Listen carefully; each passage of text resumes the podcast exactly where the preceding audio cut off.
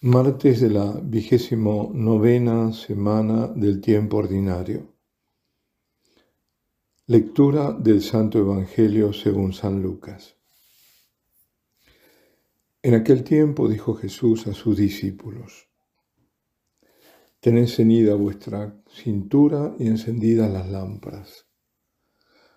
Vosotros estad como los hombres que aguardan a que su Señor vuelva de la boda para abrirle apenas venga y llame. Bienaventurados aquellos criados a quienes el Señor al llegar los encuentre en vela. En verdad os digo que se ceñirá, los hará sentar a la mesa y acercándose les irá sirviendo. Y si llega a la segunda vigilia o a la tercera y los encuentra así, bienaventurados ellos. Palabra del Señor. Estad preparados, despiertos, vigilantes, bueno, todo predispuesto para la llegada del Señor. Porque el Señor ha de venir. Apenas llame, abridle. El Señor ha de venir, pero no se sabe a qué hora. Sea la segunda vigilia o sea pasada la medianoche, o quizás mucho más adentrada la noche. Lo cierto es que vendrá. ¿Y a qué vendrá? Restaurar todas las cosas, hacer justicia sobre la tierra. El Señor anuncia que ha de volver, pero no será como cuando vino a la vez primera. Será al finalizar este tiempo de espera, que tuvo su plenitud y su hora su plenitud cuando su humanidad fue gestada en el seno de María por obra del Espíritu Santo. Su hora en la cruz. Pero hay otro tiempo y otra hora. La hora de la venida del final de los tiempos. Final de los tiempos que ya dieron comienzo y que se manifestará en su hora con el juicio de las naciones. Desde su glorificación el Señor no ha dejado de llamarnos. Su misericordia no dejó de tocar a nuestra puerta.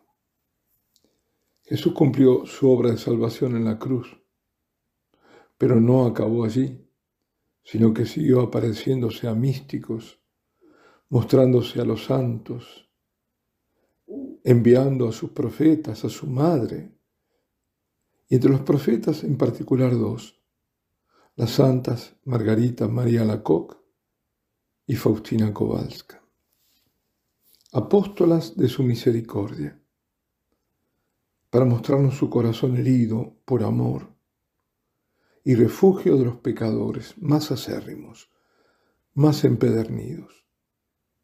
Nos mostraba apelando a imágenes a la que les ha dado no solo poder evocador, sino de emanación de gracias Creo que todos tenemos presente la imagen de Jesús ofreciendo su corazón coronado de espinas y en llamas. Y también los rayos de gracia y misericordia que parten de su corazón, que aluden al agua y a la sangre emanada del Cristo ya exangüe y muerto en la cruz. Ya más no podía dar. Nos amó hasta el extremo de su vida en la tierra y aún más. Ese amor no ha dejado de derramarse en el mundo y en cada sacramento y en particular en cada Eucaristía. Por más poca unción que hubiera en la celebración o cuidado, porque el Señor es fiel a sus palabras, es fiel a su iglesia, por eso es fiel a sus sacramentos. El tiempo está por terminarse. Aún estamos bajo la gracia y la misericordia pero lo que el Señor nos advierte a través de Santa Faustina, personalmente, también lo advierte a toda la humanidad, a cada nación en particular.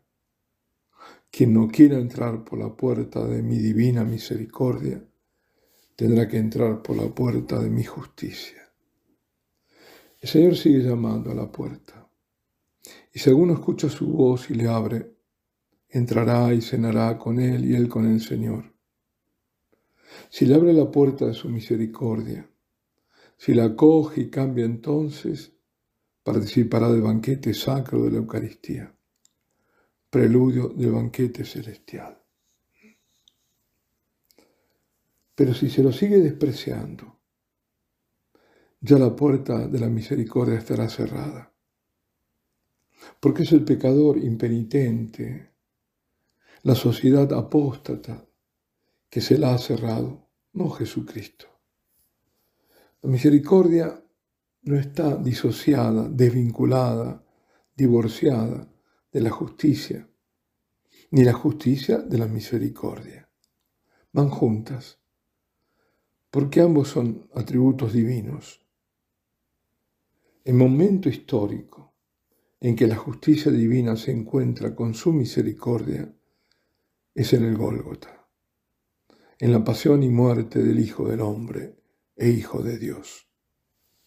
Todo el peso de la justicia cae sobre el Señor, que ha cargado sobre sí todos los pecados de los hombres, y toda la misericordia de Dios está en ese único sacrificio agradable a Dios, porque es el mayor sacrificio del amor más puro e inocente que podría jamás haber.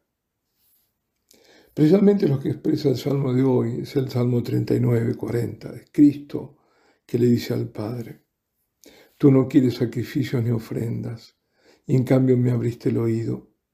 No pides holocausto ni sacrificios expiatorios. Entonces yo digo, aquí estoy, como está escrito en mi libro, para hacer tu voluntad. Por todo esto, no se puede tomar a la ligera ni la ni la misericordia ni la justicia de Dios. Ignorarlas. En realidad, si no se toma seriamente una, quiere decir que tampoco se lo hace con la otra. Quiero decir que pensamientos y consecuentes actitudes como va, total, Dios es misericordioso y perdona, o no puede castigar porque es misericordioso, son errores que se pueden volver trágicos. El Santo Papa Juan Pablo II, en su encíclica Dives y Misericordia, dice que es obvio que una exigencia tan grande de perdonar se refiere al perdón de Dios ante los pecados y pecados graves. Dice, no anula las exigencias de la justicia. Es decir, la misericordia no anula la justicia. En ningún paso, dice el Papa, del mensaje evangélico, el perdón y ni siquiera la misericordia como su fuente, significan indulgencia para con el mal, para con el escándalo, la injuria, el ultraje cometido. En todo caso, la reparación del mal o del escándalo, el resarcimiento por la injuria, la satisfacción del ultraje son condición del perdón. O sea, tomemos muy en serio el pecado y el daño cometido arrepintámonos, reparemos, hagamos penitencia. Si el mundo está como está y lo ven los que quieren verlo, los que aún tienen los ojos abiertos, pues eso nos dice que hay que reparar y rogar a Dios, suplicar, hacer penitencia por los que no lo hacen. ¿Os acordáis de los pastorcitos de Fátima? Aquello que les enseñó el ángel y ellos repetían. Dios mío, yo creo, te adoro, espero y te amo. Te pido perdón por aquellos que no creen, no te adoran, no esperan ni te aman. Y lo decían y hacían por ellos penitencia. Y aquí en este pasaje del Evangelio de hoy hay una frase tremenda, en sentido de digna de ser reverenciada, digna de alabanzas. Es cuando dice, bienaventurados aquellos criados a quienes el Señor al llegar los encuentre en vela. En verdad os digo que se ceñirá, los hará sentar a la mesa y acercándose les irá sirviendo. Pero nos damos cuenta de lo que está diciendo, lo que nos está diciendo.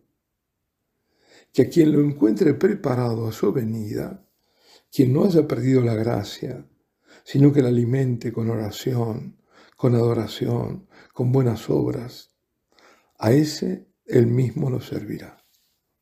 Al criado, al siervo, el Señor de señores lo servirá. Pero esto no puede pasar de largo. Cierto que en el Evangelio de San Juan Jesús les lava los pies a los discípulos y resucitado les hace el pescado, les hace de cocinero. Él dijo que el que se hace último, ese es el primero, el que sirva a los demás. Jesús no solo se hizo último, sino ínfimo. Su abajamiento fue mucho más allá de Dios que desciende a la humanidad. Dejó que lo ultrajaran, que lo escupieran, que lo bofetearan, que lo colgaran desnudo en la cruz entre maleantes. Él ha sido el siervo sufriente de Yahvé, profetizado por Isaías, pero también de un modo impreciso servirá a aquellos que le sean fieles hasta el final. Este servicio solo lo puedo imaginar y solo, solo puede ser del amor e interpretado desde el amor. Alabado sea Jesucristo por todo su amor hacia nosotros. Alabado sea Dios, ahora y siempre. Y la bendición de Dios Todopoderoso, Padre, Hijo y Espíritu Santo, descienda sobre vosotros y permanezca para siempre.